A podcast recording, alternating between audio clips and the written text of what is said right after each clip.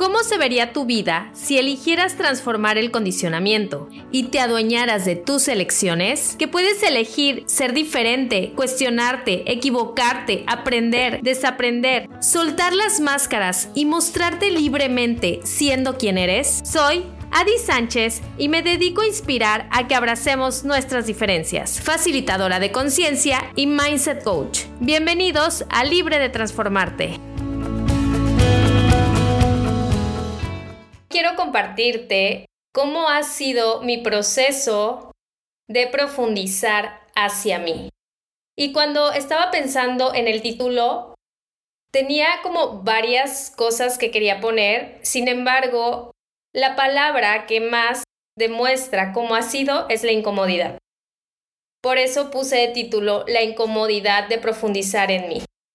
Porque meterme muy hacia adentro en lugares que no estaba consciente que existían o que quizá estaba consciente pero no quería verlo, ha sido incómodo, ha sido atravesar mi propia cabeza, mi propio ego, ha sido querer soltar la toalla muchas veces.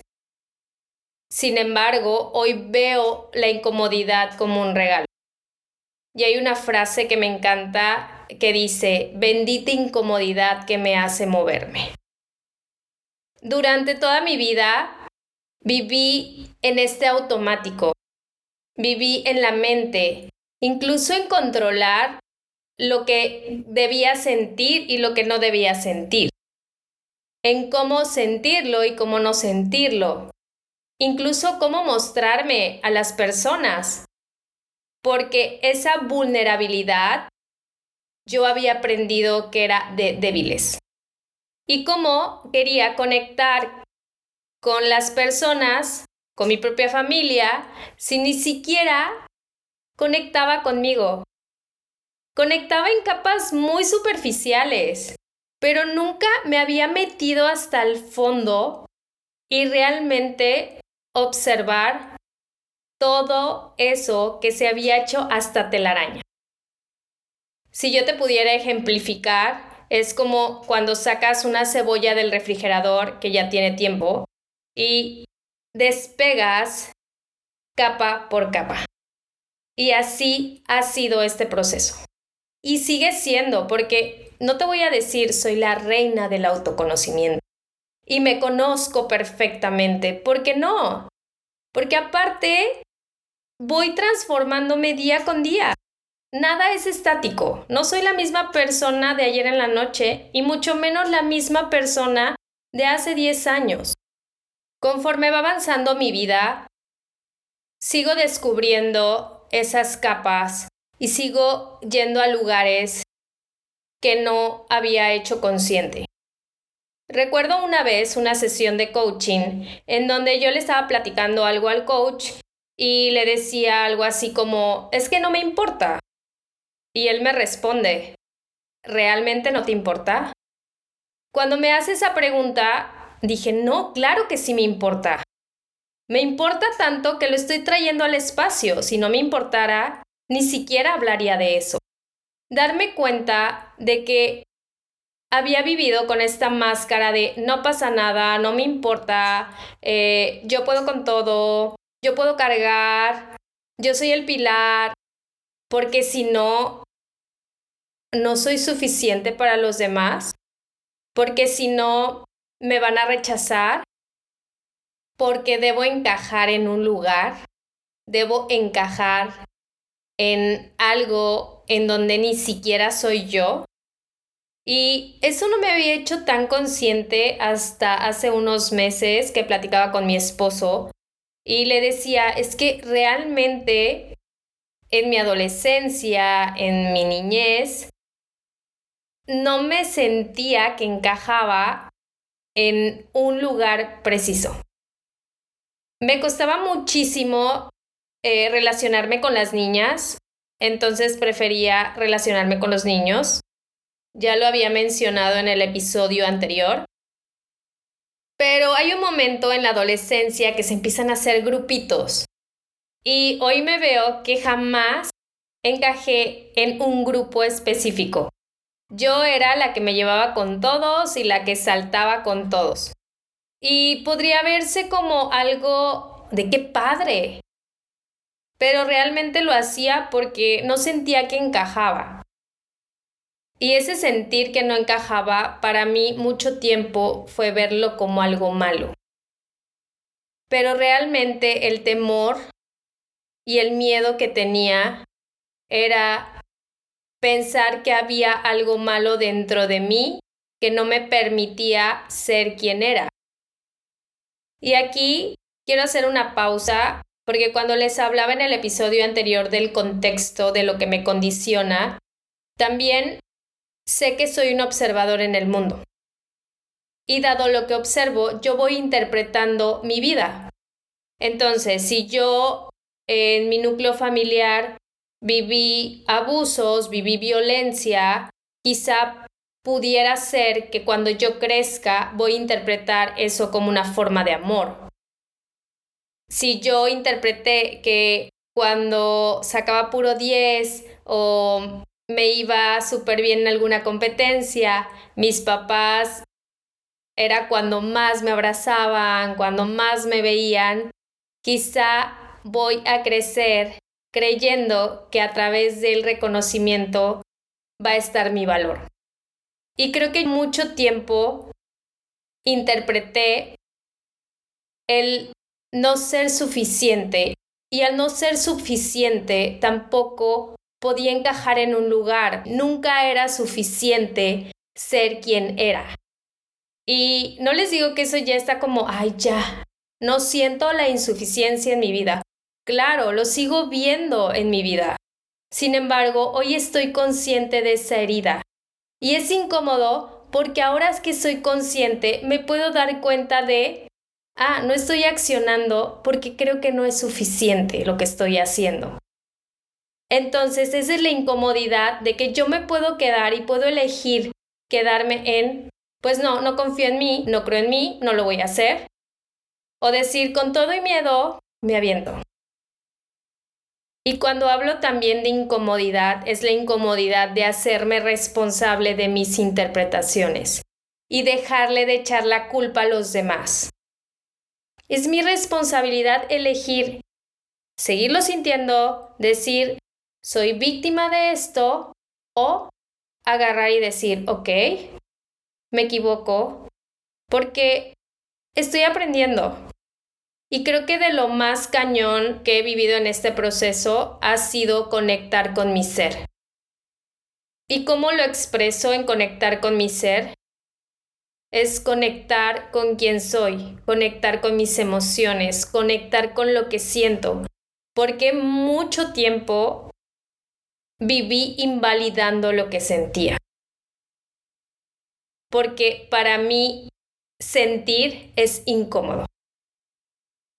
Para mí es más fácil irme a la mente y darme razones lógicas de lo que sucede día a día a interiorizar lo que siento, lo que vivo, lo que me duele. Yo te preguntaría cuántas veces al día te detienes a decir, ¿Qué estoy sintiendo hoy? Y un ejemplo es cuando a ti te preguntan, ¿cómo estás?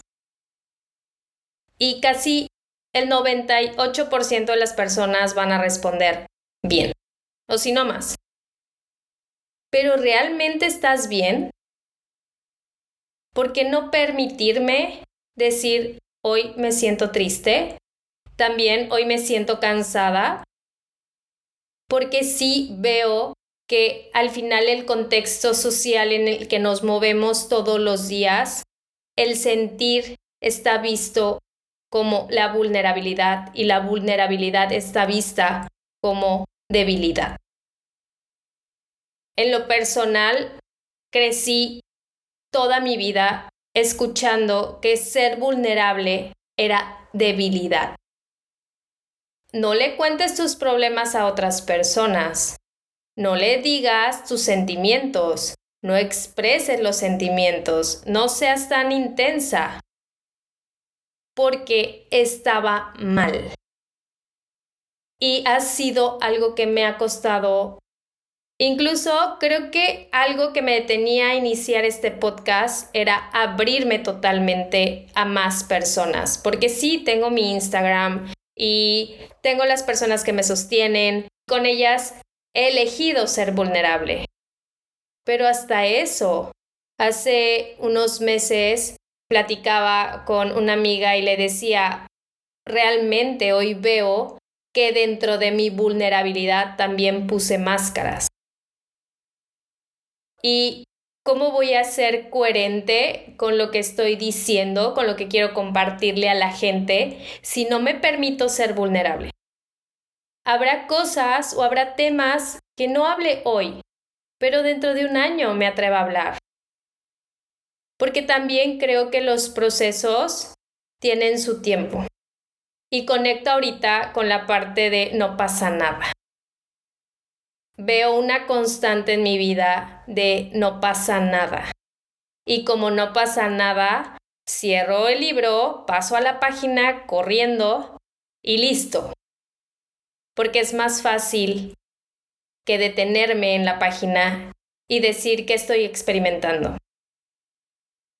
Y si tú eres de esas personas que le cuesta meterse en sus sentimientos, que le cuesta quizá o no se ha puesto a navegar en sus emociones, algo que a mí me ha ayudado mucho es la práctica de meditación, el conectar con mi ser en presencia, en calma, me ha apoyado a tener claridad, también escribir, hacer journaling.